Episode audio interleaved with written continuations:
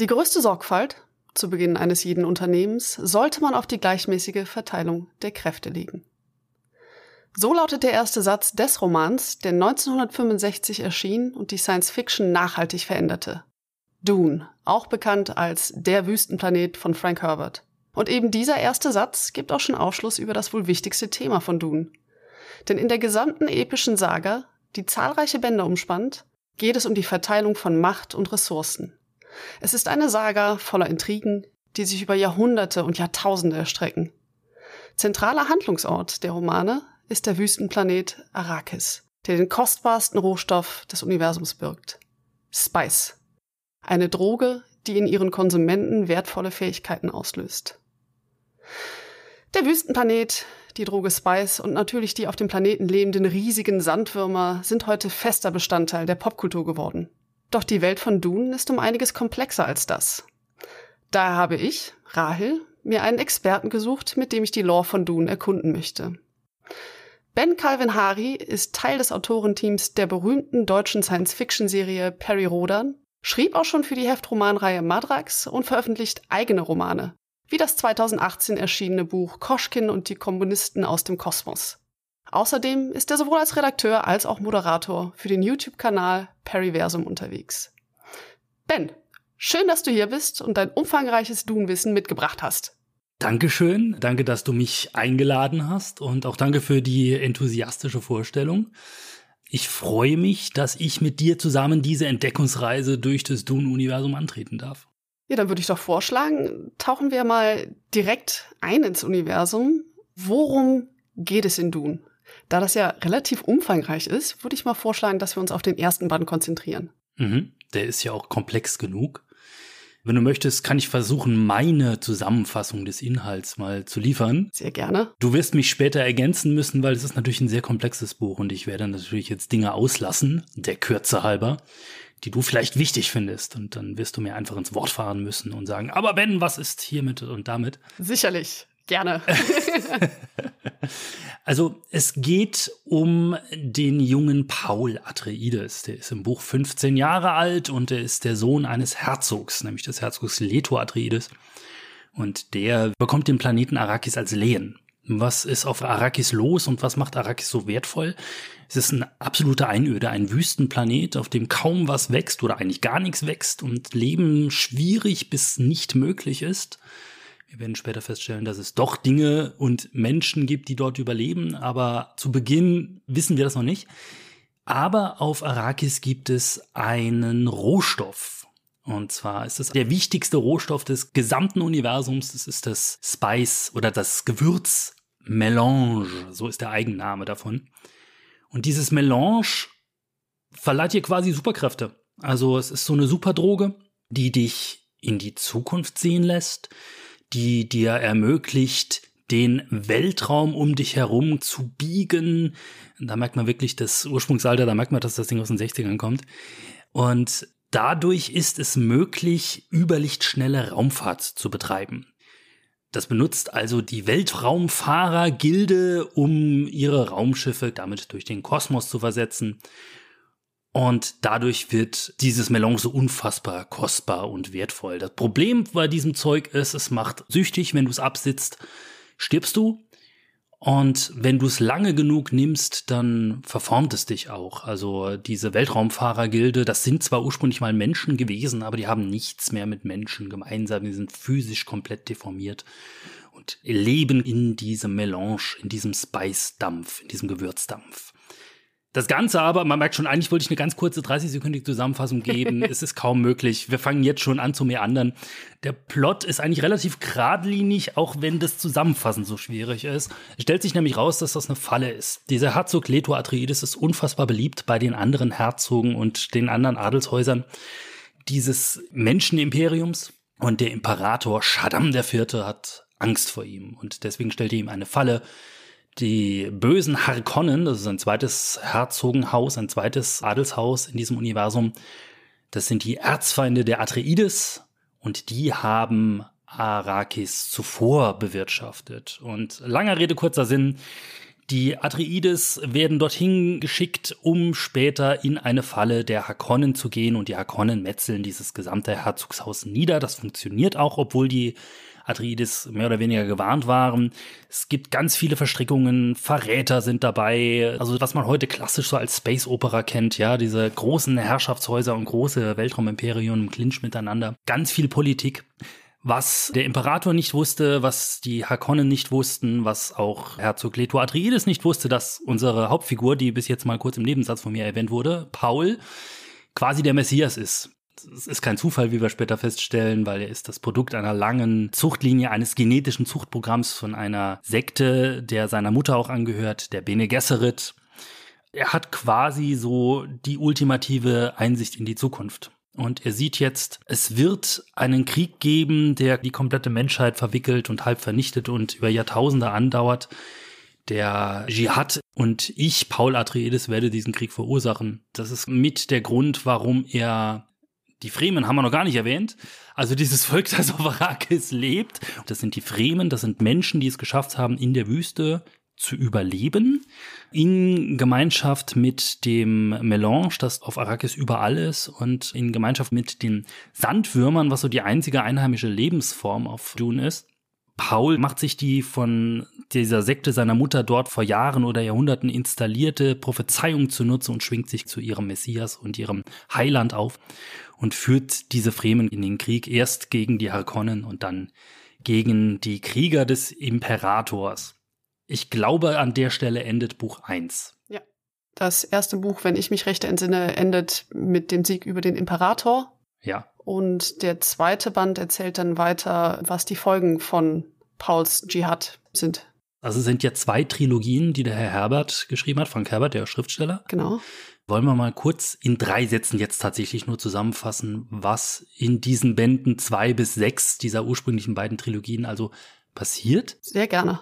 Das ist jetzt frei nach Gedächtnis, weil ich habe mich tatsächlich jetzt auch nur auf den ersten Band konzentriert mit meiner Recherche. Also im Band zwei die Kinder des Wüstenplaneten, da geht es darum, dass Paul Atreides abdankt, wenn ich mich richtig dran erinnere. Auf jeden Fall, er lebt als Eremit in der Wüste, er ist blind, er hat keine Augen mehr. Äh, beziehungsweise es gibt ja diesen Eremiten und sie wissen nicht, ob es der Paul ist. Aber der Paul hat zwei Kinder. Der Sohn heißt ebenfalls Leto, der wird später zum Wurm mit Gesicht. Also er mutiert zu einem Mensch-Sandwurm-Zwitterwesen, wird dadurch unsterblich und leitet die Menschheit als Imperator, als Gott, Kaiser, wie es dann in den späteren Bänden heißt, durch diese kommenden Jahrtausende in und durch diesen Dschihad. Das ist die erste Trilogie. Die zweite Trilogie ist so die Nachwehen. Was ist nach Kaiser Leto, dem Gottkaiser Leto passiert? Und soweit ich mich erinnere, taucht da eine Nebenfigur aus dem ersten Band nochmal auf, die dann plötzlich zur Hauptfigur wird, und zwar ist das Duncan Idaho. Ja, der taucht aber schon im zweiten Band auch auf. Der taucht auch im zweiten Band wieder auf. Also der wird wieder und wieder und wieder und wieder geklont. Und im letzten Band bekommt er die Erinnerung in all seiner vielen tausend Vorgänger und wird damit zu Super Duncan. Diese letzten Bücher werden, wir haben es eben im Vorgespräch kurz schon gesagt, komplex und sehr surreal stellenweise. Man könnte fast schon sagen, stellenweise auch pornografisch. Also das ist was, wo mein 15-jähriges Selbst da eher verwirrt als unterhalten war. Der Vollständigkeit halber, wenn wir gerade schon so von der Publikationshistorie reden, müssen wir auch dazu sagen, dass die Saga sogar nach Frank Herberts Tod fortgeführt wurde. Und zwar unter anderem durch seinen Sohn Brian Herbert, in Zusammenarbeit mit dem Schriftsteller Kevin J. Anderson. Also die haben da noch mal einiges dran gebaut, auch Prequels dran gebaut. Und das ist einer der Gründe, warum das eben eine hochkomplexe Welt ist. Die ist hochkomplex, wobei ist natürlich die Frage bei solchen Sachen immer, inwiefern sind diese Fortsetzungen und Prequels, da sie ja nicht vom Originalautor stammen, dann noch Kanon. Also es gibt wohl tatsächlich ein Dokument, das in Frank Herberts Nachlass gefunden wurde und nachdem Brian Herbert sich orientiert hat, wie sein Vater diese Serie hat fortführen wollen. Und da sind sehr viele Ideen in diesen Prequels und Fortsetzungen wohl mit drin. Aber inwiefern das jetzt noch als Kanon betrachtet ist, ich glaube, das muss jeder Leser auch für sich entscheiden. Ja, aber nutzen wir das doch gerade mal als Sprungbrett in die Welt hinein. Was aus deiner Zusammenfassung schon klar wurde, ist, dass wir ein sehr wichtiges Spannungsfeld haben in diesem Universum. Nämlich ist das einmal dieser Konflikt oder sagen wir mal das Zusammenspiel auch von Politik auf der einen Seite und Religion auf der anderen Seite. Fangen wir doch einfach mal mit der Politik an. Was ist das überhaupt eine Art von Machtgeflecht, das wir hier haben? Dem Ganzen liegt ein Gedanke von Frank Herbert zugrunde, den er wahrscheinlich sein komplettes Leben lang hatte.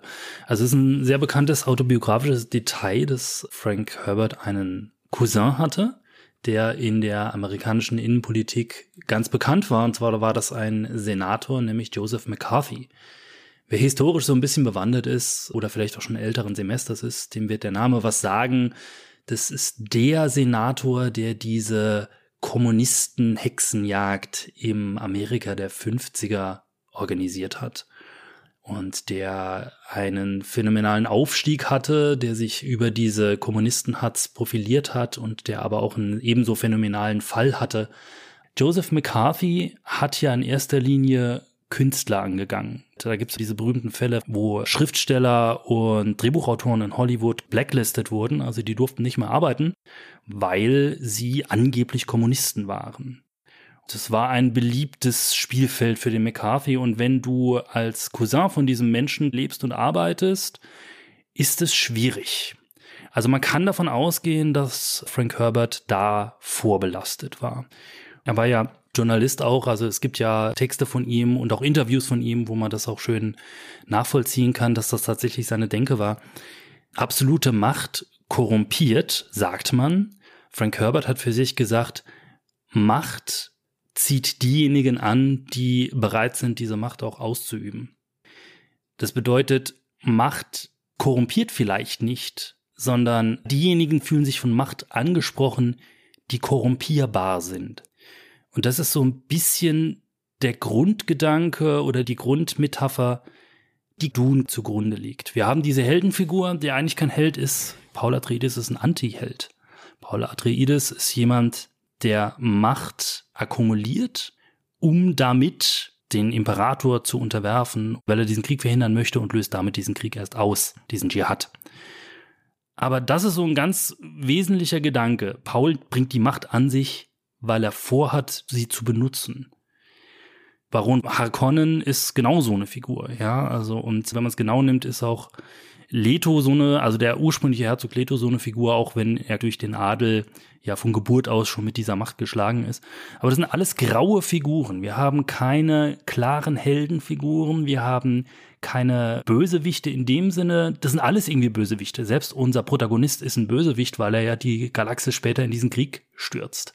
Und weil er diese Macht, die er als Messias sich drauf schafft, ja auch missbräuchlich nutzt, wenn man das entsprechend interpretiert. Klar, es ist leicht, man ist ja diese Underdog-Narrative gewöhnt, ja, dass der Unterdrückte, der hat immer so diesen moralischen Highground, also die ist moralisch immer überlegen, deswegen fiebert man mit ihm. Aber wenn man sich beispielsweise, um jetzt mal von anderes Franchise zu wechseln, Star Wars anguckt, diese Rebellen, das sind im Prinzip die Taliban, wenn du so möchtest, ja. Also die Terroristen sind die Helden bei Star Wars, wenn man es ganz nüchtern und wertefrei betrachtet. Und trotzdem sind es die Heldenfiguren. Und bei der Wüstenplanet ist das so ein bisschen der Prototyp.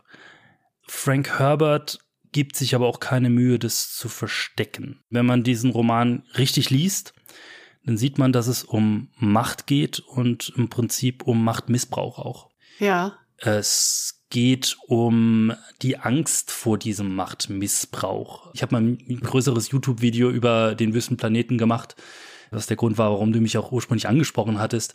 Da bringe ich so ein bisschen plakativ auf den Punkt, es geht um Faschismus. Das ist natürlich nicht hundertprozentig richtig.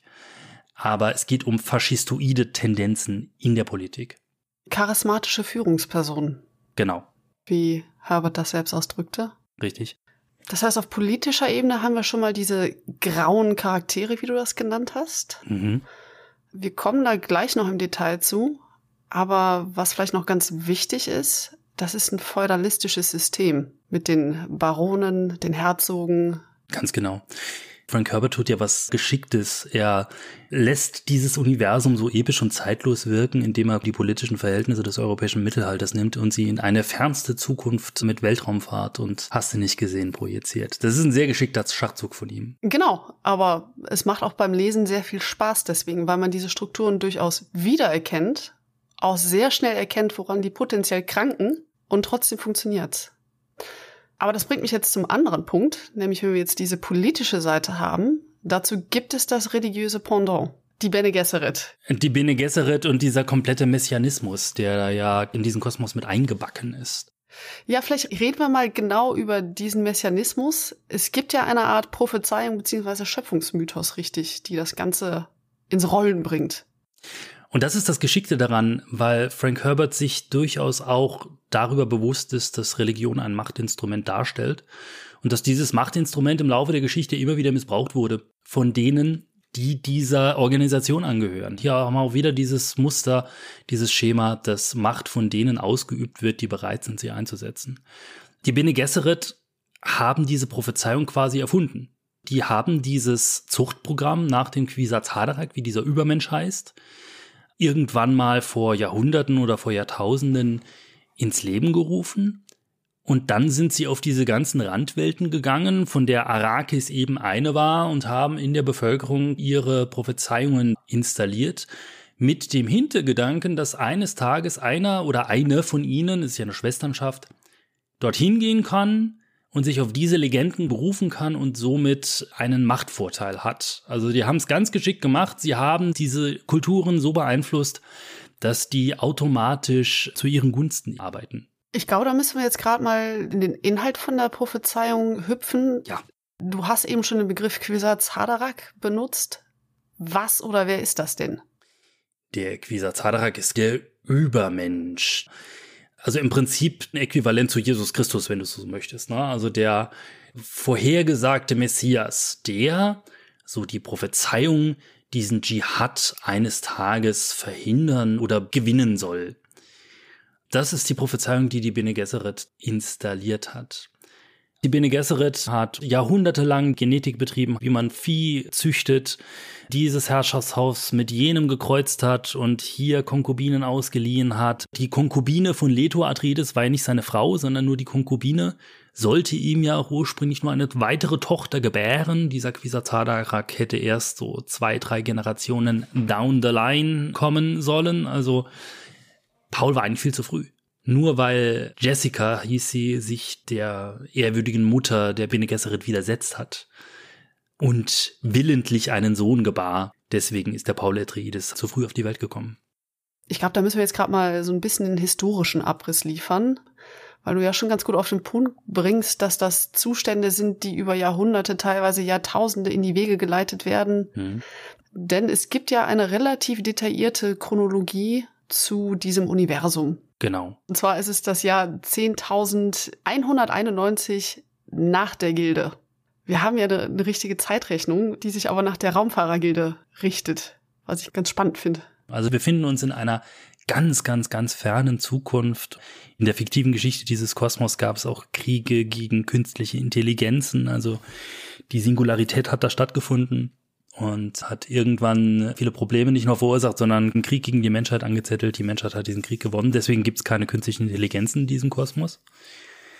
Und keine Computer und nichts. Ne? Deswegen gibt's hier diese Mentaten. Das sind quasi so Menschen mit besonderen Gehirnen, die da zum organischen Computer gezüchtet wurden.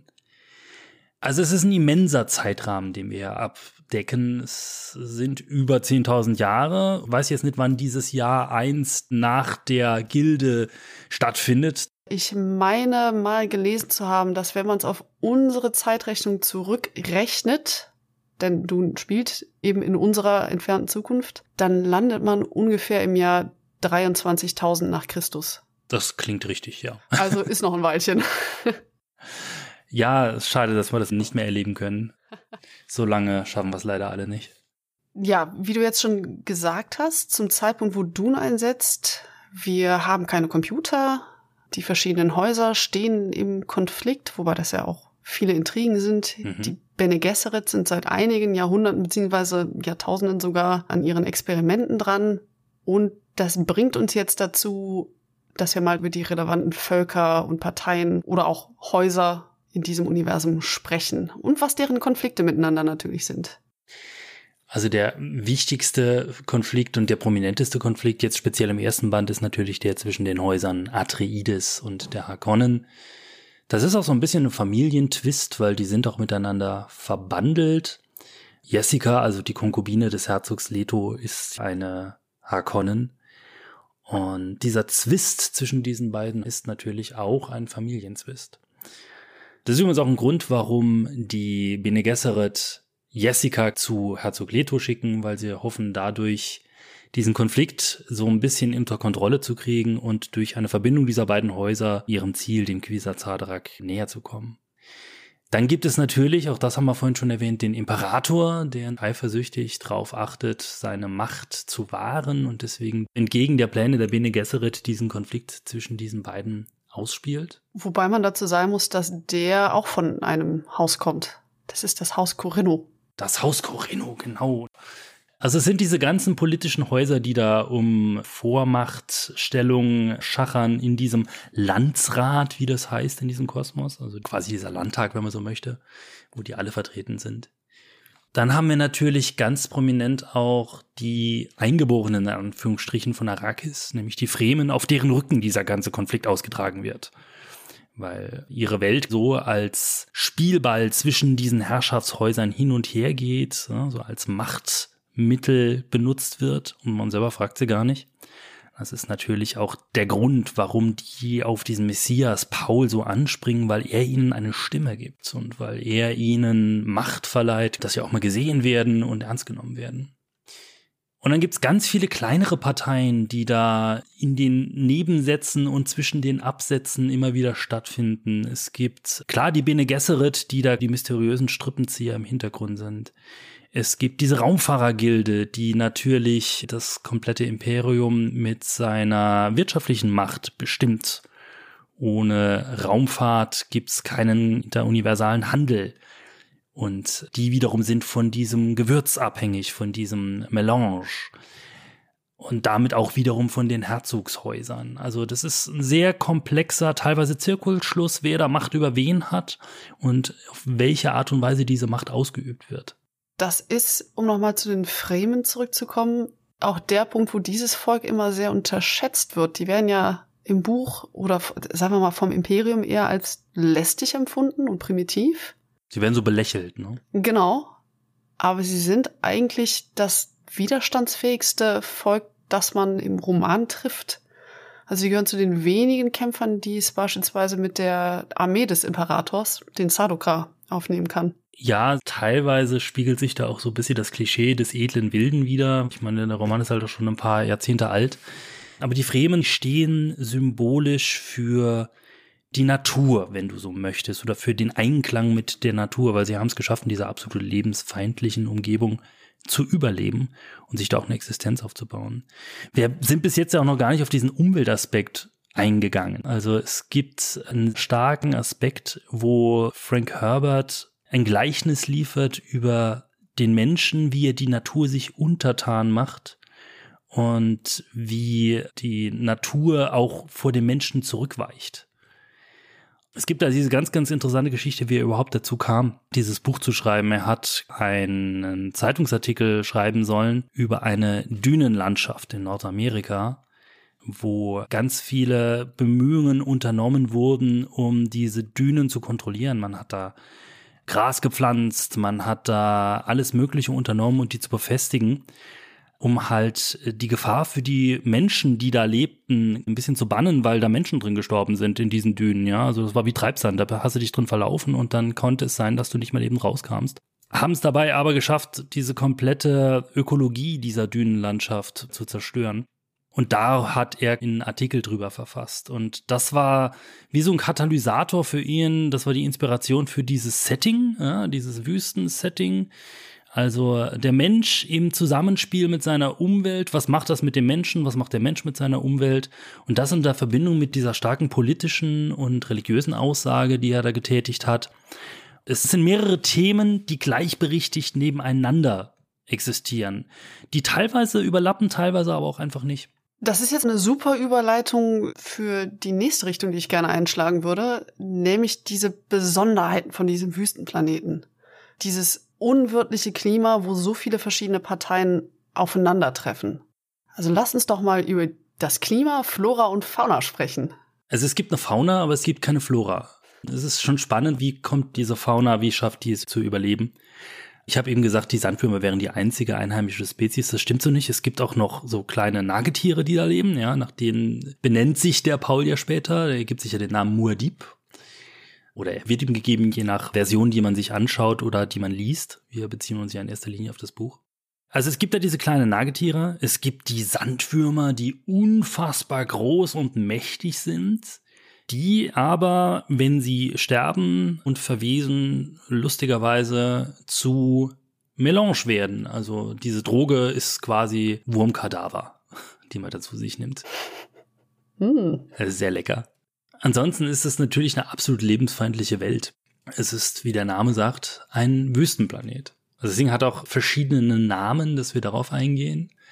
Arrakis ist der Eigenname dieser Welt man nennt ihn halt den Wüstenplaneten oder je nachdem, welche Sprache man liest, also wenn du das amerikanische Original liest, dann ist es Dune. Ich wurde übrigens, äh, das muss ich noch ganz kurz einschieben, ich wurde gehänselt und gegredelt wegen meiner Aussprache von Dune. Also es heißt nicht Dune, nur der Deutsche meint, dass das Dune heißt.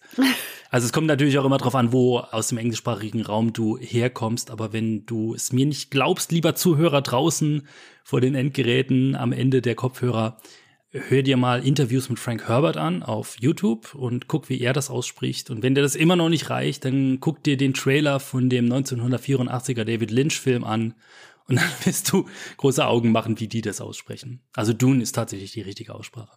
Ja. Ja. Sorry für diese Tangente jetzt gerade. Nee, es ist tatsächlich was, was mich auch schon beschäftigt hat. Zurück zu dem Planeten Dune. Dune war nicht immer ein Wüstenplanet. Das ist korrekt. Also es gab mal eine Zeit, da war Dune ein grüner, was war es, ein Dschungelplanet, aber es war eine Welt mit Ozeanen und Wäldern und Wildnis. Und das hat sich irgendwann verändert. Es gab wohl irgendein Ereignis in der Geschichte dieses Planeten, wodurch dieser Planet das wurde, was er heute ist. Wir erfahren dann in späteren Bänden, es gibt dann noch diese Sandforellen, nennen die sich. Ja, das ist so das Larvenstadium dieser Sandwürmer. Und die Sandwürmer vertragen kein Wasser. Ja, also wenn man die mit Wasser behandelt, dann gehen die tot. Und die Sandforellen brauchen das Wasser aber. Und die tun jetzt was ganz, ganz Geschicktes. Die bilden einen durchgehenden Mantel um den Kern des Planeten oder um die, also irgendwo im Untergrund des Planeten bilden die einen durchgehenden Mantel. Und unterhalb dieses Mantels ist das ganze Wasser als Grundwasser. Davon ernähren sich diese Sandforellen. Das hat den Vorteil, dass oberhalb dieses Mantels kein freies Wasser mehr existiert oder nur noch in Spurenelementen. Ja, also die Fremen bauen sich halt Windfallen, um das verbliebene Wasser aus der Atmosphäre zu filtern, damit sie selber Trinkwasser haben. Aber das hat den Vorteil, dass diese Sandwürmer da oben existieren können, ohne zu sterben. Es gibt Theorien, die, glaube ich, auch in den späteren Büchern von Frank Herbert auftauchen, dass diese Sandwürmer nicht immer da waren. Dass irgendjemand mal Sandforellen auf Arrakis ausgesetzt hat und das hat dazu geführt, dass aus diesem Planeten später ein Wüstenplanet wurde. Was die Frage aufwirft, wo kommen die Viecher ursprünglich her? Wir wissen, dass in späteren Romanen ist Arrakis wieder ein grüner Planet. Also es wird nicht immer ein Wüstenplanet bleiben, sondern er wird irgendwann nochmal in diesen grünenden Zustand zurückversetzt werden. Dazu versuchen aber die, sind die Bene Gesserit oder ihre Nachfolger, da gibt es noch eine Nachfolgersekte, die ebenfalls nur aus Frauen besteht, die setzen dann tatsächlich Sandwürmer auf ihrem Heimatplaneten aus, der dann im Laufe der kommenden Jahrhunderte versandet und ebenfalls Sandwürmer hervorbringt. Das spielt dann wieder in so diese wirtschaftliche, politische Kiste rein, weil wenn du nur einen Planeten hast, wo die Viecher vorkommen, dann hast du auch noch einen Planeten, wo dieses Gewürz hergestellt werden kann, in Anführungsstrichen, oder gefördert werden kann, weil das Gewürz ist toter Sandwurm. Sobald wie du die Viecher auf anderen Planeten aussetzt, ist dieses Monopol gebrochen. Also das spielt da auch noch so ein bisschen mit rein. Es ist auch, wenn ich mich recht entsinne, eines der Anliegen der Fremen, aus ihrem Planeten eben wieder einen grünen Planeten zu machen. Ne? Genau, genau. Das heißt, dass eigentlich schon ab dem ersten Band die Interessen der Fremen im Grunde genommen gegen die Interessen des Rests vom Imperium steht, weil ohne Spice keine Reise. Ja. Es gibt zum Beispiel eine sehr interessante Figur, die so zwischen den Stühlen steht, ist die des Liet Kines, Kühnes. Ich habe es immer als Liet Keins gelesen. Das ist der Charakter, den sie im neuen Film äh, zu einer Frau gemacht haben, ne? Exakt, Ah exakt. ja, okay. Was für mich so hoch wie breit ist, eine Figur funktioniert so oder so. Also sie funktioniert geschlechtsunabhängig. Äh, Total.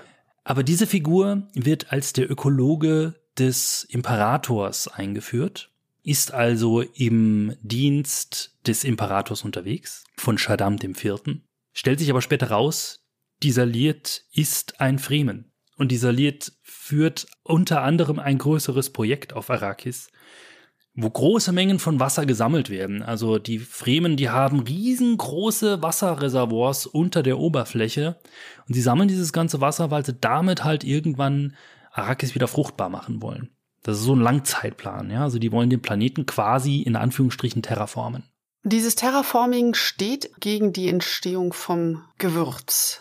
Richtig. Das ist also eine direkte Bedrohung dieser Machtbasis, die die Gilde zum Beispiel hat. Und das ist halt auch der Grund, wo, also da ziehen dann der Imperator und die Gilde an einem Strang und gehen auch gegen diesen Paul, weil der Paul die Fremen eint, aber dadurch direkt die Machtbasis des Imperiums und auch den Fortbestand des Imperiums bedroht, weil ohne dieses Gewürz gibt es keine Raumfahrt. Dann lass uns doch noch gerade mal im Detail sprechen, was das Spice alles tut. Wir haben eben da schon mal kurz drüber gesprochen, aber was sind so die konkreten Auswirkungen der Einnahme?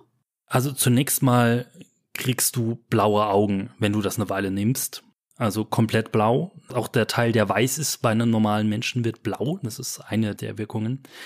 Das ist aber nicht so die direkte Wirkung, sondern die, die direkte Wirkung ist, ganz platt gesagt, du wirst high, du kriegst Visionen und kannst mittels dieser Visionen an alle Orte gleichzeitig gucken. Und Paul, der Quisatz Haderer, kann dann an einen Ort gehen, an den die Bene Gesserit nicht und kein anderer gehen kann. Und ich glaube, dieser Ort ist die Zukunft. Paul kann halt auch in die Zukunft sehen.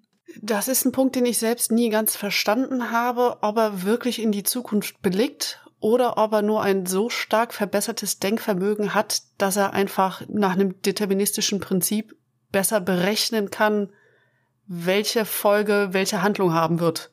Ja.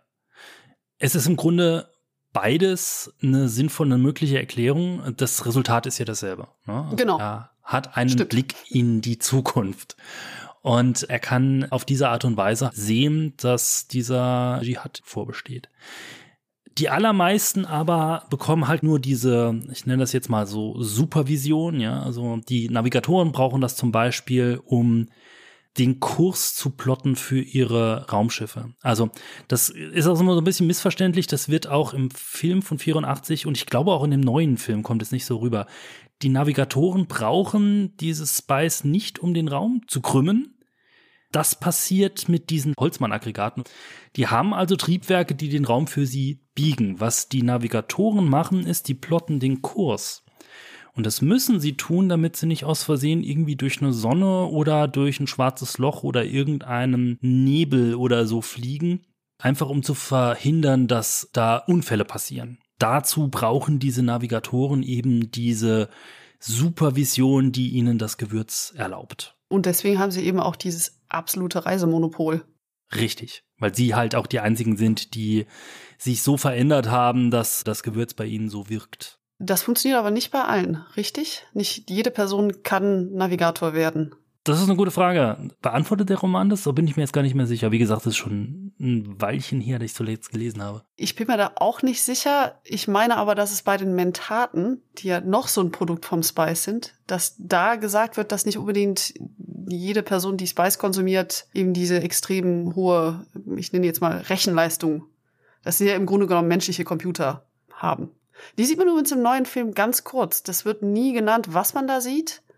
Aber es gibt zwei Figuren im neuen Film, die eben Mentaten sind, die dieses extrem hohe Denkvermögen auch haben. Die stammen ja auch aus den Romanen schon. Genau. Den Peter de Vries auf der Seite der Harkonnen, der im 84er Film wird er von Brad Dourif gespielt.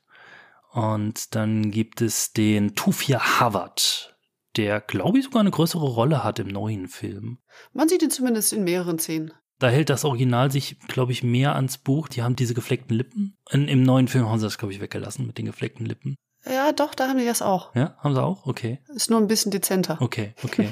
Wenn ich mich recht entsinne, ist noch eine weitere Konsequenz von Melange Langlebigkeit. Richtig, ja genau, du stirbst nicht mehr. Das ist ja auch sehr nützlich, ne? wenn man so durch den Kosmos navigiert und so. Also man wird sehr, sehr langlebig. Man will jetzt nicht sagen unsterblich, aber das ist eine mögliche Konsequenz.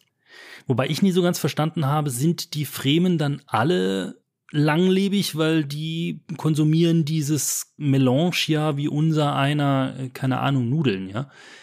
Sind die dann alle von diesem Langlebigkeitseffekt betroffen oder betrifft das nur ein paar Auserwählte? Ich glaube auch da, dass das eben nur einige Leute, nicht alle betrifft. Ähnlich wie eben auch die positiven Auswirkungen von Spice nicht unbedingt bei allen entschlüsselt werden. Das heißt, nicht alle Fremen sind so extrem langlebig. Mhm. Aber wir sind jetzt um ein Thema so ein bisschen drumrum geschlichen. Dune ist ein zentraler Science-Fiction-Roman, der viele nachfolgende Werke geprägt hat und es gibt keine Computer. Jawohl. Das ist jetzt natürlich erstmal ein bisschen widersprüchlich. Technologie, grob gesagt, gibt es. Du hast eben schon von den Raumantrieben gesprochen, diesen Holzmann-Antrieben. Das gibt es, aber es gibt keine höher entwickelten Computer. Woran liegt das? Ja, es gibt halt diese Mentaten. Ne? Wir haben das vorhin das mal sind kurz. Menschen. Äh, das sind Menschen, genau. Das sind halt die organischen Computer. Genau. Ja, wir haben das vorhin schon mal kurz angeschnitten.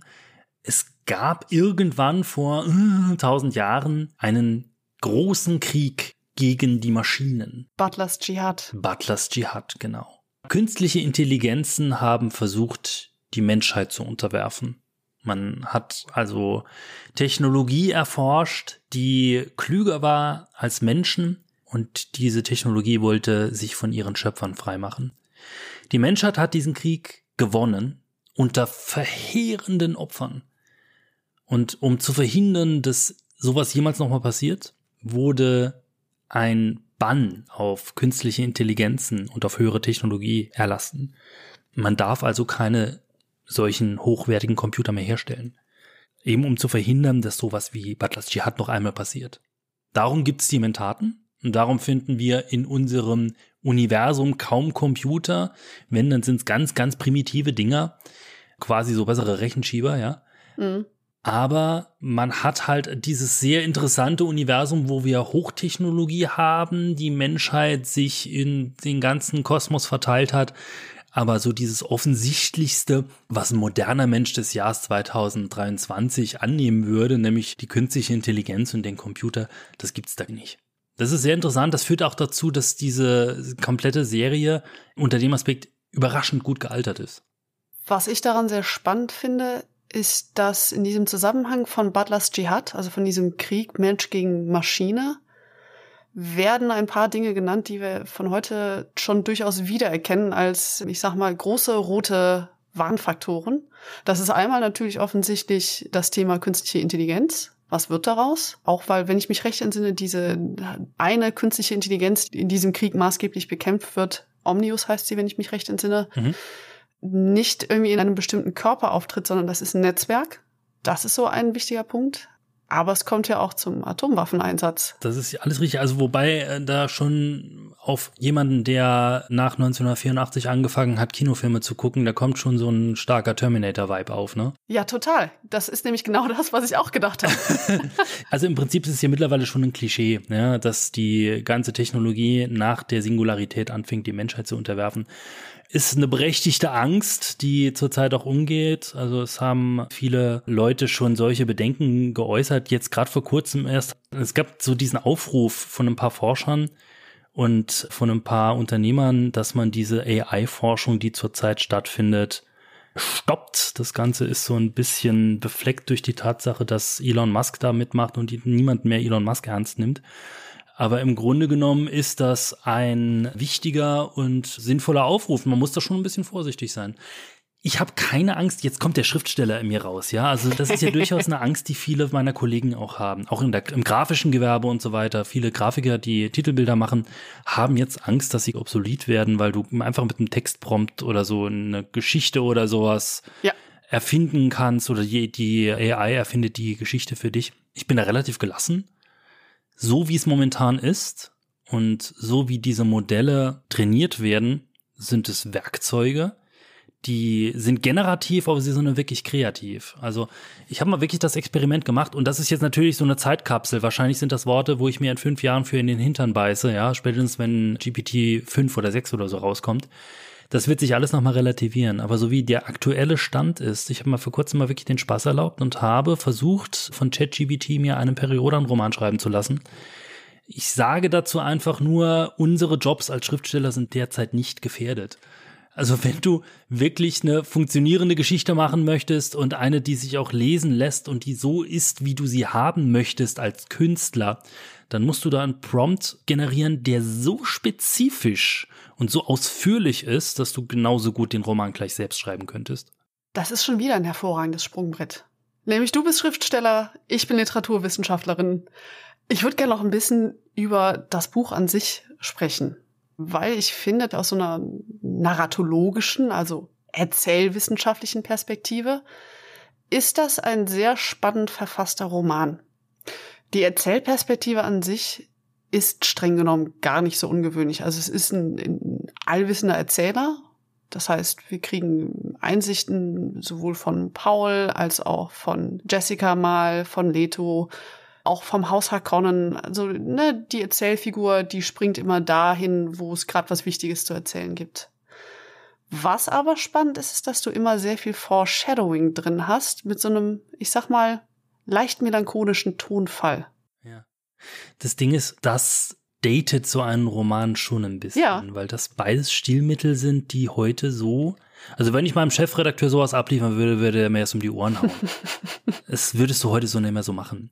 Was natürlich auch wieder davon zeugt, dass solche Stilfragen immer auch ein bisschen der Mode unterworfen sind. Total. Also die Art und Weise, wie ich beispielsweise im Peri Rodan Roman schreiben würde, du verzichtest nach aller Regel auf diesen auktorialen Erzähler. Das ist einfach aus heutiger Sicht nicht mehr modern. Heutzutage bleibst du als Schriftsteller, wenn du einen modernen, zeitgemäßen, frechen Erzählstil wählst, bei deiner Figur, bei deiner Perspektivfigur wie der Manndecker beim Fußball. Du bleibst im Kopf dieser Figur. Und es ist auch völlig egal, ob du jetzt eine Ich-Perspektive oder was auch immer wählst. Du bleibst im Kopf dieser Figur, du bleibst mit der Perspektive komplett bei dieser Figur. Der Leser erlebt nur, was die Figur erlebt. Der Leser bekommt nur einen inneren Monolog mit, was diese Figur erlebt. Also das ist schon mal ein ganz wesentlicher Unterschied. Wobei auch das, wie gesagt, liest dir einen beliebigen Stephen King Roman durch. Also ich habe vor kurzem noch mal der dunkle Turm wo er das halt ständig auch mhm. macht, ja, wo er immer, also wirklich wie so eine hyperaktive Fliege von Figur zu Figur springt und dann bist du im Kopf der einen Figur und noch niemals ein Absatz, sondern ein Satz später bist du im Kopf der nächsten Figur. Also das sind Dinge, die gehen. Es ist eine Entscheidung, die du triffst. Aber je nachdem, wer dein Redakteur ist, also womit ich jetzt nicht über meinen hochgeliebten Chefredakteur, den Klaus Frick, von dem ich sehr, sehr viel halte und auf den ich sehr große Stücke setze, aber es hat auch ein bisschen was mit Lesererwartung zu tun, ja. Und wenn du Stephen King bist, dann kannst du diese Lesererwartung gezielt unterwandern, beziehungsweise auch der dunkle Turm ist jetzt auch schon ein paar Jahrzehnte alt. Insofern, um nochmal auf Dune zurückzukommen, es ist eine sehr interessante Zeitkapsel. Ich weiß nicht, ob man damals weniger streng war, was so die Einhaltung dieser Erzählperspektiven anging. Wenn mal guckst dir mal Simenon an, ja. Also der in den 50er Jahren in Frankreich geschrieben hat, das ist die gleiche Krankheit, das würdest du heute so einfach nicht mehr veröffentlicht kriegen. Ich weiß nicht, ob es ob es einfach weniger streng war oder ob es tatsächlich reine Mode war. Meiner Meinung nach Mode. Und das eben auch in verschiedenen Schreibkulturen. Ja, das ist ein heute nicht mehr zeitgemäßer Stil. Ich finde es fürs Worldbuilding trotzdem relevant, denn was durch diesen auktorialen, also allwissenden Erzähler natürlich passiert, ist, dass es ein Stück weit diese epischen Dimensionen aufzieht von dem Roman. Zweifelsohne, ja. Weil du eben mitkriegst, das ist hier aber nicht die Geschichte von Paul. Es ist auch nicht die Geschichte vom Imperator, sondern es geht ja viel größer als das. Das ist ein, auch da wieder ein komplexes Netzwerk. Und was du eben hast, insbesondere dann durch dieses Foreshadowing, du hast auch von Anfang an immer ein Gefühl der Unvermeidbarkeit. Ja, was Geschichte ja in den seltensten Fällen wirklich ist, ne? Ja. Aber du hast halt so das Gefühl, dass das Ganze von einem Zeitpunkt aus erzählt wird, der noch später ist, der quasi historisch auf dieses ganze Geschehen zurückblickt. Genau. Aus einer Perspektive, die diesen Dschihad schon hinter sich hat. Und das ist jetzt nämlich, finde ich, ein zweiter spannender Punkt, wenn man sich die Art der Erzählung anguckt. Jedem Kapitel sind Epigraphen, also so kurze Vorsätze oder Vorwörter der Bene Gesserit vorangestellt. Im ersten Band ist das Prinzessin Irolan. Mhm. Das macht man übrigens, das ist ein schönes Stilmittel. Das passiert bei Periodan auch ab und zu, dass man da, da, da gibt's irgendwie so die Aufstieg und Fall des arkonidischen Imperiums. Gab's da mal eine Zeile, wo so ein fiktiver Historiker da immer Abschnitte aus irgendwelchen fiktiven Geschichtsbüchern zitiert hat. Das ist ein super tolles Mittel, um das so ein bisschen realistisch wirken zu lassen, um es halt immersiv zu machen. Weil dieses Worldbuilding bekommt dadurch eine gewisse Gravitas. Mhm. Also eine Würde, aber auch eine Legitimität. Es ist ein super geschickter Schachzug, auch den Frank Herbert hier macht. Ich meine, er kommt ja aus dem Journalismus raus. Er weiß ja, dass man mit Zitaten Dingen Wertigkeit verleihen kann. Und das macht er hier zu sehr großem Effekt. Und es ist eben auch kein Zufall, dass das immer Aussprüche der Bene Gesserit sind, die immer im Hintergrund die Strippen ziehen. Jedes Kapitel wird von denen eingeleitet. Also streng genommen auch jede Erzählperspektive. Geschichte wird von Siegern gemacht, ne? Genau. genau das. Ja, er wusste schon, was er tat, der Herr Herbert. Und er hatte auch so ein Gespür für die Subtilitäten ne? und für Nuancen. Der nächste Punkt, den ich hier so auf meinem Sprechzettel habe, der ist ein bisschen schwierig, beziehungsweise ich bin einfach sehr gespannt, da deine Meinung zuzuhören. Nämlich, was jetzt, glaube ich, schon in unserem Gespräch ganz gut rausgekommen ist, ist, dass schon allein in der Sprache von Dun, wie die Dinge heißen, haben wir eine sehr starke Ähnlichkeit zu Arabien und dem Islam. Ja. Da würde ich gerne mal von dir deine Meinung hören, warum das so ist und wie du das so siehst. Also, das ist eine sehr gute Frage. Es gibt, äh, also der 15-jährige Ben, der diese Dinger damals gelesen hat, für den war das ganz offensichtlich. Ja, das spielt halt irgendwie in der Wüste und die Araber sind irgendwie in der Wüste und deswegen liegt es für den Autor nahe, dass er da entsprechende Begrifflichkeiten wählt. Und im Grunde genommen bin ich von diesem Eindruck bis heute, also ich bin jetzt 42 Jahre alt, nicht abgerückt. Ich glaube, dass das tatsächlich hm, ein großer Einfluss war. Allerdings ist ja das Arabische nicht der einzige Einfluss, den er hat. Er nimmt sich ja Dinge aus allen möglichen Kulturen, die zurzeit auf der Erde existieren, und extrapoliert das in eine aberwitzig entfernte Zukunft. Also die Religion, die diese ganzen Herrschaftshäuser da haben, also Stichwort orange-katholische Bibel. da muss jetzt, glaube ich, ein paar Wörter zu sagen. Ich habe sogar mal die Begründung dafür gelesen von Frank Herbert selber, wie er dazu kam. Ich habe es leider vergessen, aber es kommt nicht von Orange, es kommt von irgendwas, was man sich auch tatsächlich wieder herleiten kann, wenn man den Hintergrund kennt. Aber wie so viele Dinge im Worldbuilding von Dune ist das teilweise so obskur, dass du das erstmal hinnimmst, ja. Aber tatsächlich sind das scheinbar irgendwelche Space-Christen aber es ist ein Christentum, das sich weiterentwickelt hat mit halt 20.000 Jahren zusätzlicher Geschichte. Also es ist nicht bei diesem ursprünglichen Katechismus geblieben. Der Frank Herbert hat sich schon Gedanken gemacht, so wie könnte diese Religion, wenn es sie in 20.000 Jahren noch gäbe, sich verändert haben. Natürlich bleibt die nicht immer gleich. Religion hat sich zu allen Zeiten verändert. Religion verändert sich immer mit denen, die im Augenblick gerade an Hebel sind. Wenn du mal alleine guckst, wie der katholische oder generell der christliche Katechismus sich verändert hat, je nachdem, was die jeweilig dominierende Lehrmeinung der Kirche gerade haben wollte. Und er hat das Ganze ganz geschickt in die Zukunft projiziert. Und die orange-katholische Bibel das ist was, das kriegst du so vor den Latz geknallt als Leser. Du hast keine Ahnung, was das bedeutet, aber es ist eine Lautanhäufung, die so faszinierend ist, dass es diesen Kosmos einfach anreichert. Du hast das Gefühl, das ist ein realer, existierender Kosmos.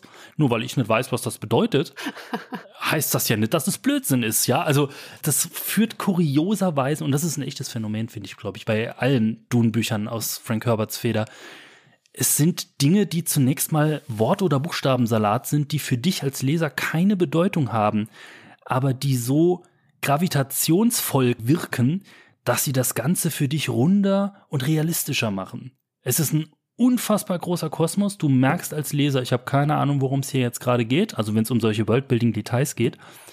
Aber du findest es irgendwie, wenn du so drauf bist wie ich, ja, du findest es halt einfach nur großartig, weil du das Gefühl hast, du bist gerade Teil von was Größerem. Es funktioniert unfassbar gut und ich kenne keinen anderen Roman, wo das funktioniert hätte, dass du einfach Also er wirft dich ja wirklich ins kalte Wasser. Und du kriegst für viele von diesen Details keine Erklärungen im Romantext. Klar gibt's da ewig viel Lore drumrum, ja, aber du musst da so viel Sekundär- und Tertiärliteratur lesen zu, dass die sich dir erschließt. Und ich finde ja immer, das ist nicht die Aufgabe, also ein Narrativ muss für sich stehen, ja. Es muss selbsterklärend sein. Und ich kenne kein anderes Werk, in dem es trotzdem funktioniert. Vielleicht noch mit Ausnahme von Herr der Ringe. Ich glaube, warum das funktioniert bei Dune ist auch schon wieder so ein geschickter schriftstellerischer Schachzug. Auf der einen Seite stellt er diese Welt sehr magisch, sehr exotisch dar was auch wieder natürlich irgendwo problematisch ist, da kommen wir noch später zu. Aber auf der anderen Seite sind es halt Dinge, die wir beim Lesen wiedererkennen. Man erkennt, ah, guck mal, Spice ist wie Öl. Ja. Fremen sind wie Beduinen. Genau. Dschihad kenne ich sogar schon. Ne, das heißt, es, es hat beide Elemente. Es hat dieses fiktive, magische, aber trotzdem ist es eine Sprache, die du dir ein Stück weit herleiten kannst. Du weißt nicht, warum sie orange-katholisch ist, aber du weißt trotzdem, was eine Bibel ist. Katholisch sagt ja auch was, ne? Genau. Ja. Ja. Guter Punkt. ja, aber mal spezifisch diese arabischen Anleihen, die haben sie im Film, in diesem 2021er Film, ein Stück weit rausgenommen. Mhm. Ich glaube, das ist auch so ein bisschen dem aktuellen Zeitgeist geschuldet. Das ist ja ein amerikanischer Film und du hast ja immer so ein bisschen die Gefahr, dass dieses Othering da stattfindet, ja, dass jetzt gerade alles, was irgendwie aus dem arabischen Kulturkreis kommt, dass, dass da irgendjemand das in den falschen Hals kriegt. Weißt du, was ich meine? Ja. Und ich glaube, das war einfach so ein bisschen Vorsichtsmaßnahme, um das zu vermeiden. Ich muss sagen, also ja, ich glaube das auch. Ich finde es ein bisschen schade, deswegen, weil für mein Empfinden Frank Herberts Darstellung eben von diesem arabischen, islamischen Kulturreich ist eben nicht durch die Bank weg negativ oder positiv, sondern auch das ist wieder eigentlich viel grau, sehr komplex. Ja, absolut. Der Roman endet mit einem Dschihad im Sinne des Wortes, wie wir das auch heute oft kennen, nämlich ein Terrorkrieg. Aber er fängt an, und das ist auch das, was in dem Wort eigentlich drin steckt, erstmal als ein Widerstand. In dem Fall eben als ein Widerstand gegen Kolonialmächte. Das geht im Film dadurch ein Stück weit verloren, dass man gesagt hat, lieber kein heißes Eisen anfassen. Ja.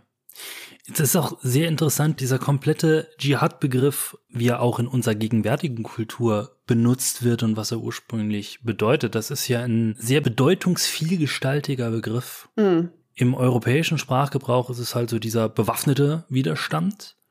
Aber das war's wohl zu Mohammeds Zeiten gar nicht mal so. Natürlich steht im Koran auch die Sache mit dem Schwert drin und solche Sachen, ja. Dass man den Glaube auch mit dem Schwert durchsetzen muss und diese ganzen problematischen Sachen, die in jeder religiösen Schrift drin sind. In der Bibel steht genauso viel Blödsinn drin. Ja.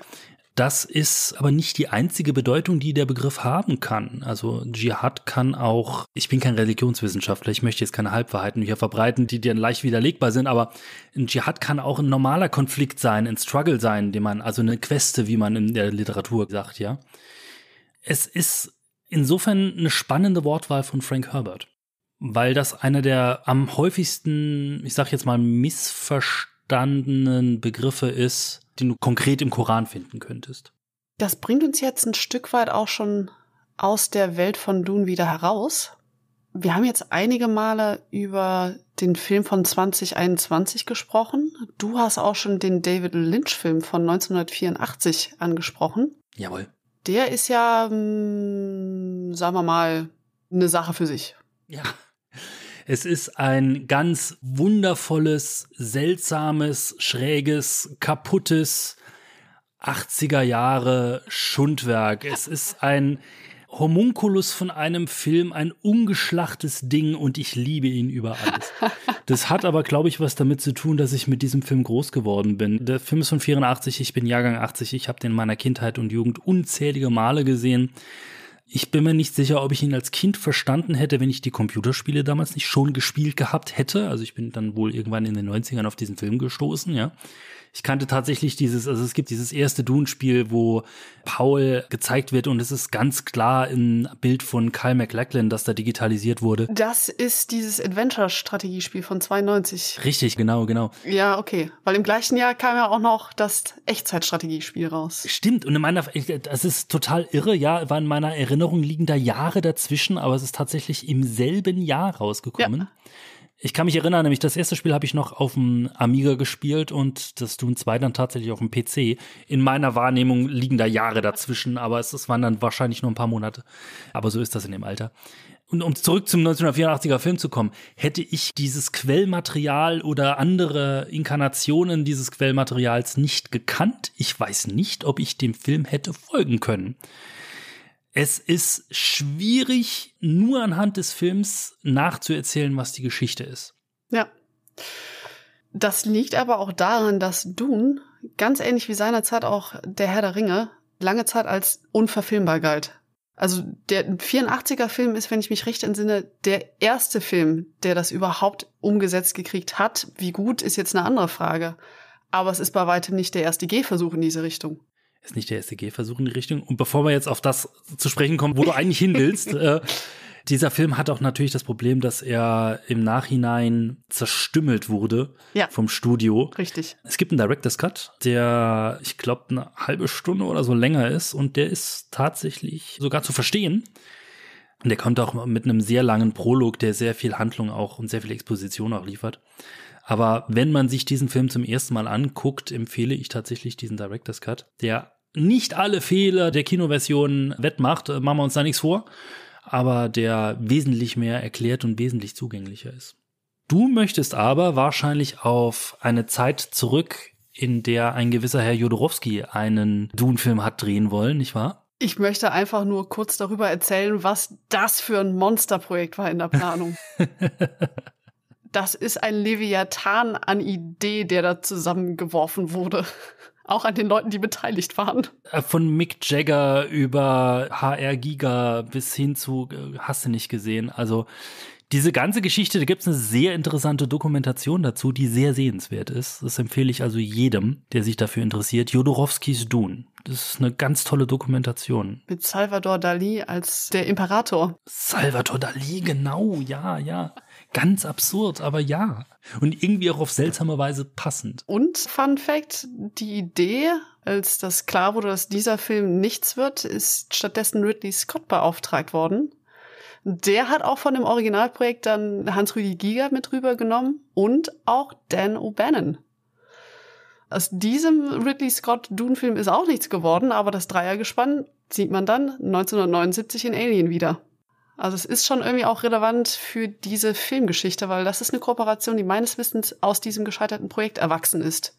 Und dann kam von allen möglichen Protagonisten tatsächlich Mel Brooks noch mit ins Spiel. Ah, richtig der, der dann halt auch irgendwie da in diesem Produktionsprozess verbandelt war. Und der war es, der damals, ich glaube, Eraserhead im Kino gesehen hat und so begeistert war von diesem jungen, stürmischen, etwas seltsamen, stilhabenden Regisseurs David Lynch. Das hat dann auch noch mal ein paar Anläufe gebraucht. David Lynch hätte ursprünglich, wusstest du das, die Rückkehr der Jedi-Ritter auch drehen sollen, hat das abgesagt, damit er den Wüstenplanet drehen konnte. Okay, nee, das habe ich tatsächlich nicht gewusst. Faszinierendes Paralleluniversum, wenn man sich das mal durchdenkt, wie die Welt hätte sein können. So kam David Lynch zu diesem Projekt. Eine Sache, die jetzt immer wieder durchgeschienen hat, insbesondere bei dem, was und wie du erzählt hast, die Wörter Star Wars und Terminator sind gefallen. Dune hat die Science Fiction geprägt. Lass uns doch mal kurz ein bisschen darauf eingehen, was so die Bedeutung für andere Werke ist oder wo man die Spuren vom Wüstenplaneten wiedererkennt. Ich finde das sehr interessant, weil wenn du nach so einer Spurensuche mal gehst, du findest wenig direkte Einflüsse. Also das Standardbeispiel wäre ja, man würde nach Plagiaten suchen. Ja, so wie das so in der Popkultur so üblich ist. Du hast ein Ding, das irgendwie mega erfolgreich ist. Du hast einen Harry Potter, der dann 40 Millionen Werke lostritt, in denen irgendwelche Jugendliche Zauberkräfte lernen oder solche Sachen. Ja, genau. Hast du bei Dune wohl auch der Zeit geschuldet? Vielleicht auch so ein bisschen der Kultur geschuldet, also den Rezipienten geschuldet? Hast du bei Dune aber nicht so. Du hast allerdings sehr viele indirekte Einflüsse. Ich habe eben mal kurz erwähnt, so dieses Zitieren von fiktiven historischen Werken. Das findest du ja überall komplett in der ganzen Literatur, wenn du jetzt mal so auf äh, konkrete Stilmittel reingehst, ja.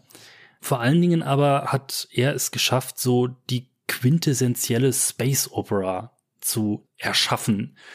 Auf eine Art und Weise, die es vorher meines Wissens halt einfach nicht gab. Also Space Opera im Sinne von gigantische Sternenreiche im Clinch miteinander und die politischen Verwicklungen und das Ganze. Das ist hier ein komplett eigenes Genre, was hier mitunter seinen Anfang nimmt. Du hast, wenn du das mal vergleichst mit Science Fiction, die es vorher gab, setz es mal in Relation mit Sachen, die ein Isaac Asimov geschrieben hat in den 50ern, 60ern, 70ern. Das ist ein Kontrast wie Tag und Nacht, ja allein dieses epische, was halt dadurch auch mitunter Einzug in die Science-Fiction-Literatur gefunden hat. Ich glaube, das verdanken wir zu nicht unerheblichen Teilen dem Wüstenplaneten. Würdest du sagen, dass sich denn ähm, diese Nachwirkungen auch jetzt beispielsweise in Perry Rodan wiederfinden, um das jetzt mal auch gleich so als Überleitung für deine eigenen Projekte zu nutzen? Also ist ein bisschen schwierig. Also der erste Periodan-Roman ist erschienen 1961. Das war noch vor dem Wüstenplaneten. Ja, guck's mal an. Also, das ist aber auch ganz spannend so. Also Periodan, ich hole jetzt mal ein bisschen aus und weiche ein bisschen vom Thema ab. Periodan hat ganz viele tolle, sehr naheliegende Ideen aber zuerst gehabt, die von späteren Ideenhabern aber erst populär gemacht wurden. Es gab bei Periodan schon in den frühen 60ern ein Volk, aus biologisch-kybernetischen Roboterwesen, das in würfelförmigen, zwei Kilometer großen Raumschiffen den Kosmos durchstreift. Die haben niemanden assimiliert, aber äh, wenn du jemanden, der mit Star Trek Next Generation groß geworden ist, das erzählst, der ruft es sofort, oh, die Borg, die haben geklaut. Ja, Star Trek hat bei Perry Rodan ja. geklaut. Stimmt natürlich nicht. Solche Sachen hast du immer wieder. Konkret auf den Wüstenplaneten beziehen wir uns auch bei Perry Roden nicht. Also wir haben natürlich immer wieder mal Romane, die auf Wüstenplaneten spielen.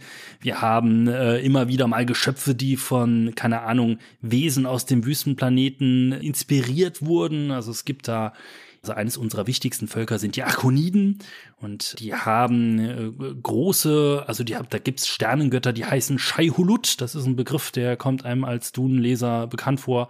Mit Sicherheit gab's eine zumindest indirekte oder unbewusste Inspiration auf irgendeiner Stelle. Ja, da muss man jetzt sagen, das ist der Name, den die Fremen den Sandwürmern geben, oder? Exakt, ja. genau mhm. das, genau. So heißt der Sandwurm bei den Fremen. Das ist der Shai-Hulut, weil der Freme, der vergöttert den Sandwurm auch im wahrsten Sinne des Wortes so ein bisschen. Ne? Also diese Religion, diese Fremen-Religion verehrt den Sandwurm.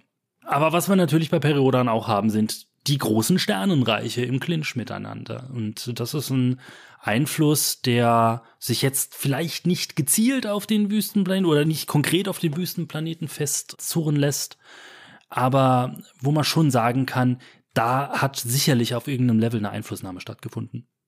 Na, dann erzähl uns doch mal ein bisschen was über deine Arbeit für eben diese deutsche Science-Fiction-Saga. Für Perry Rodan, genau. Also Perry Rodan ist ja die älteste durchgehend veröffentlichte und damit größte Science-Fiction-Serie der Welt von der außerhalb Deutschland aber wahrscheinlich nie irgendjemand was gehört hat. Also es gibt natürlich zu allen Zeiten Übersetzungen in verschiedene Sprachen. Es gab eine amerikanische Ausgabe, es gibt eine sehr starke japanische Ausgabe, es gab immer wieder mal brasilianische Ausgaben. Also das ist in ganz, ganz viele Sprachen übersetzt worden. Aber es stammt ursprünglich aus Deutschland. Es wurde im Jahr 1961 erfunden von zwei damals sehr, sehr bekannten deutschen Science-Fiction-Autoren. Das waren der Karl Herbert Scheer und der Clark Dalton die beide sehr unterschiedliche Stile hatten. Der Karl Herbert Scheer war halt, er mochte so Military SF, würde man heute dazu sagen. Und der Clark Dalton war ein Pazifist und ein Humanist und hat sehr menschliche Romane geschrieben. Sehr interessantes Spannungsfeld, was aber dazu geführt hat, dass da eine faszinierende Welt entstanden ist. Und die gibt's heute immer noch. Wir schreiben nach wie vor fleißig an dieser Serie weiter. Seit mittlerweile fast 61 Jahren. Es gibt mittlerweile 3200, um die 20 Romane, weil jede Woche ein neuer erscheint. Beachtlich. Das ist beachtlich, ja. Und was wir halt auch machen, weil wir wollen natürlich immer wieder Leute für diese Serie begeistern. Die sollen ja dieses Heulen Romane kaufen und diese unfassbar komplexe, also wir haben bei Dune über die komplexe Lore, also über diesen komplexen Hintergrund und die Mythologie und das Ganze gesprochen. Das gibt's bei Periroda nämlich auch. Und zwar aus einem Zeitraum von 61 Jahren. Zusammengetragen ist da einiges auch zusammengekommen. Und es ist sehr einschüchternd, wenn du als Neuleser da einsteigen möchtest. Da musst du keine Angst vor haben. Es gibt die sogenannten Miniserien und da komme ich jetzt ins Spiel. Also ich bin für die aktuellsten Miniserien das, was man beim Fernsehen den Showrunner nennen würde. Ja, also ich bin der, der Serienerfinder von diesen Miniserien und der Chefautor. Das kommt so ein bisschen aus dem amerikanischen Comic-Bereich ursprünglich, wo es diese One-Shots gab oder beziehungsweise diese Limited Runs, wo du quasi mal so zwölf Hefte hast, die eine in sich abgeschlossene Geschichte mit einer bekannten Hauptfigur erzählen. Und das haben wir seit den 90er Jahren immer wieder mal gemacht. Ursprünglich mit der Figur Atlan, da gab es die Atlan-Miniserien. Mittlerweile sind es Periroda-Miniserien. Da haben wir jetzt die, oh mein Gott, ich, ich habe sie nicht gezählt. Ich glaube, es ist die siebte oder achte, die wir mittlerweile haben. Die Fans werden mich jetzt totschlagen, wenn die Zahl nicht stimmt. Aber diese Miniserien sind in sich abgeschlossene Geschichten, die im Periversum, wie wir es nennen, spielen und die eine in sich abgeschlossene Geschichte erzählen. Und das ist nämlich gut, dass du jetzt gerade mich drauf ansprichst und ich hier meinen kleinen Pitch bringen darf, weil die letztjährige Miniserie hieß Periodan Atlantis und die diesjährige heißt Perry Roden Atlantis 2, ist also quasi die direkte Fortsetzung. Beide habe ich erfunden und steuere sie auch, gemeinsam mit anderen Autoren. Und davon liegt der, zu dem Zeitpunkt, wo das ja aufgenommen wird, zweite Band jetzt gerade am Kiosk beim Zeitschriftenhandel. Und der dritte dürfte raus sein in dem Moment, wo diese Folge erscheint. Aber die komplette Serie gibt's als E-Book bis in alle Ewigkeit nachbestellbar. Ja, danke für den Einblick. gerne, gerne. Ein bisschen kenne ich mich im Universum auch aus, aber nicht so tiefgehend. Hast du Perry Roden mal gelesen zu irgendeinem Zeitpunkt? Ja, genau. Aber ist auch schon wieder eine Weile her. Ben, ich danke dir herzlich für all dein Wissen, das du mit uns geteilt hast. Sehr, sehr gerne. Und liebe Grüße an all die Sandforellen und Sandwürmer, die uns zugehört haben. Ich sage Tschüss, Finger weg vom Spice und bis zum nächsten Mal.